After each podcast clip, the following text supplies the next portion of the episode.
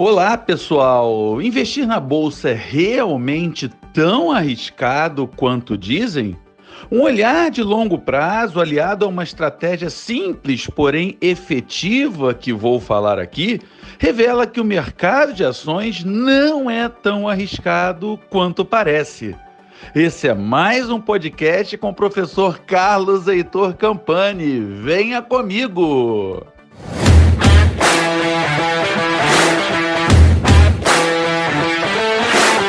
Investimentos de renda fixa em patamares baixos para a cultura brasileira, muitas pessoas acabam procurando o mercado de ações. O problema é que a bolsa brasileira é realmente muito volátil no curto prazo, o que acaba afugentando muitos investidores. Quero então dividir com vocês uma ideia simples que tal imaginar uma carteira rebalanceada apenas uma vez ao ano, com metade de seu montante investido na bolsa brasileira e a outra metade na bolsa norte-americana? Antes de mais nada, cabe ressaltar que essa estratégia é facilmente implementável na bolsa brasileira. Há ETFs, por exemplo, que refletem os retornos do Ibovespa.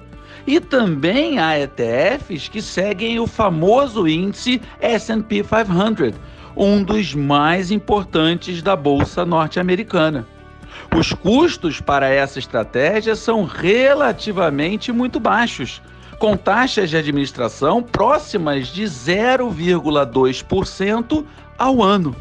E sendo o rebalanceamento anual, isso gera também muito pouco trabalho para manter a estratégia. E o que está por detrás da estratégia 50% Bolsa Brasil e 50% Bolsa Norte-Americana? A boa e velha diversificação. E nesse caso, pessoal, há dois níveis de diversificação.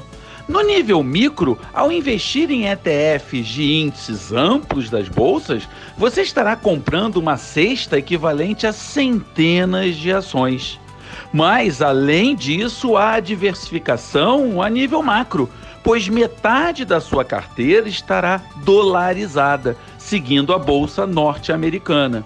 Em geral, quando nosso país passa por apertos e nossa bolsa derrapa, o dólar tem tendência de alta, de modo que sua carteira dolarizada estará impulsionada para cima.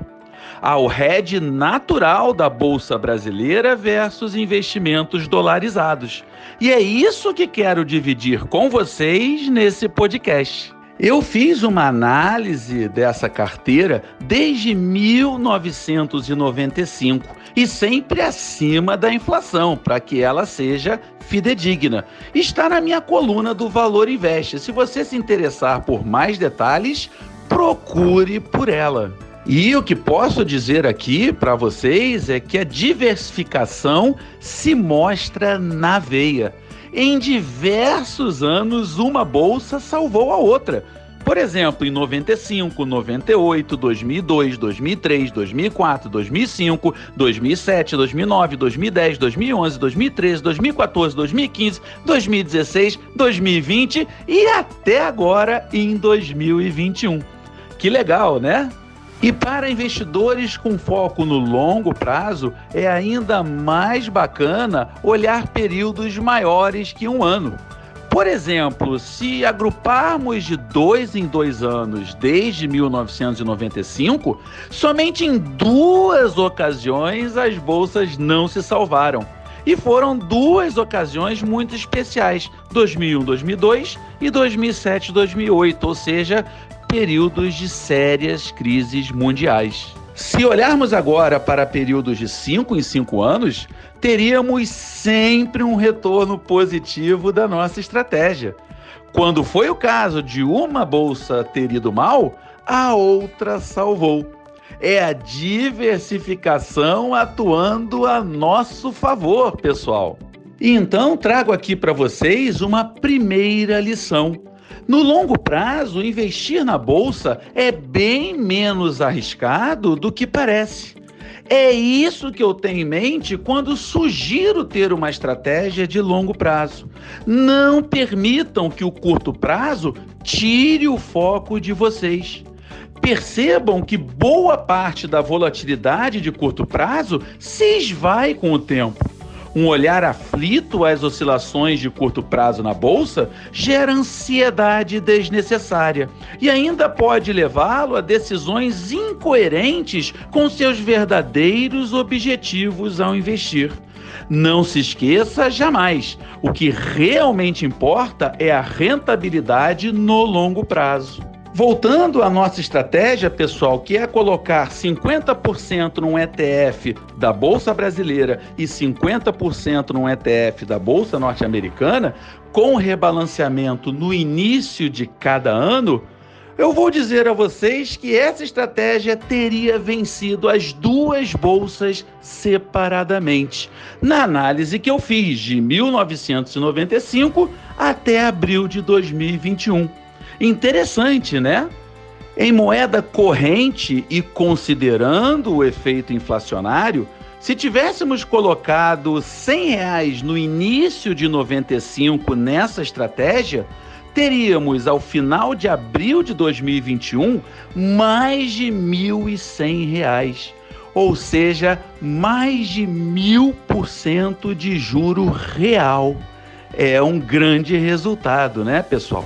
E repito, né, que nenhuma das duas bolsas, a brasileira e a norte-americana, teria atingido esse patamar de rentabilidade.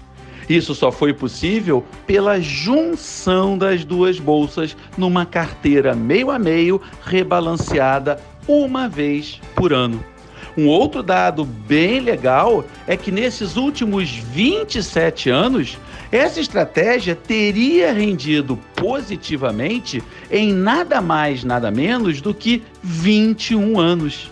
Percebam como o hedge natural de um investimento na bolsa norte-americana, ou seja, de um investimento dolarizado, beneficiaria a estratégia. Note também que aquela volatilidade do dia a dia das ações é pouco relevante para investidores que têm como foco o longo prazo. Para esse tipo de investidor, a persistência de resultados ano a ano é o que mais lhe interessa e é isso que vai fazer de uma estratégia vencedora no longo prazo. E esse foi mais um podcast com o professor Carlos Heitor Campani. É muita alegria ter você aqui comigo. Ajude-me a espalhar educação financeira e de investimentos por todo esse Brasil. Marque seus amigos e espalhe educação financeira também. Um forte abraço e até o próximo!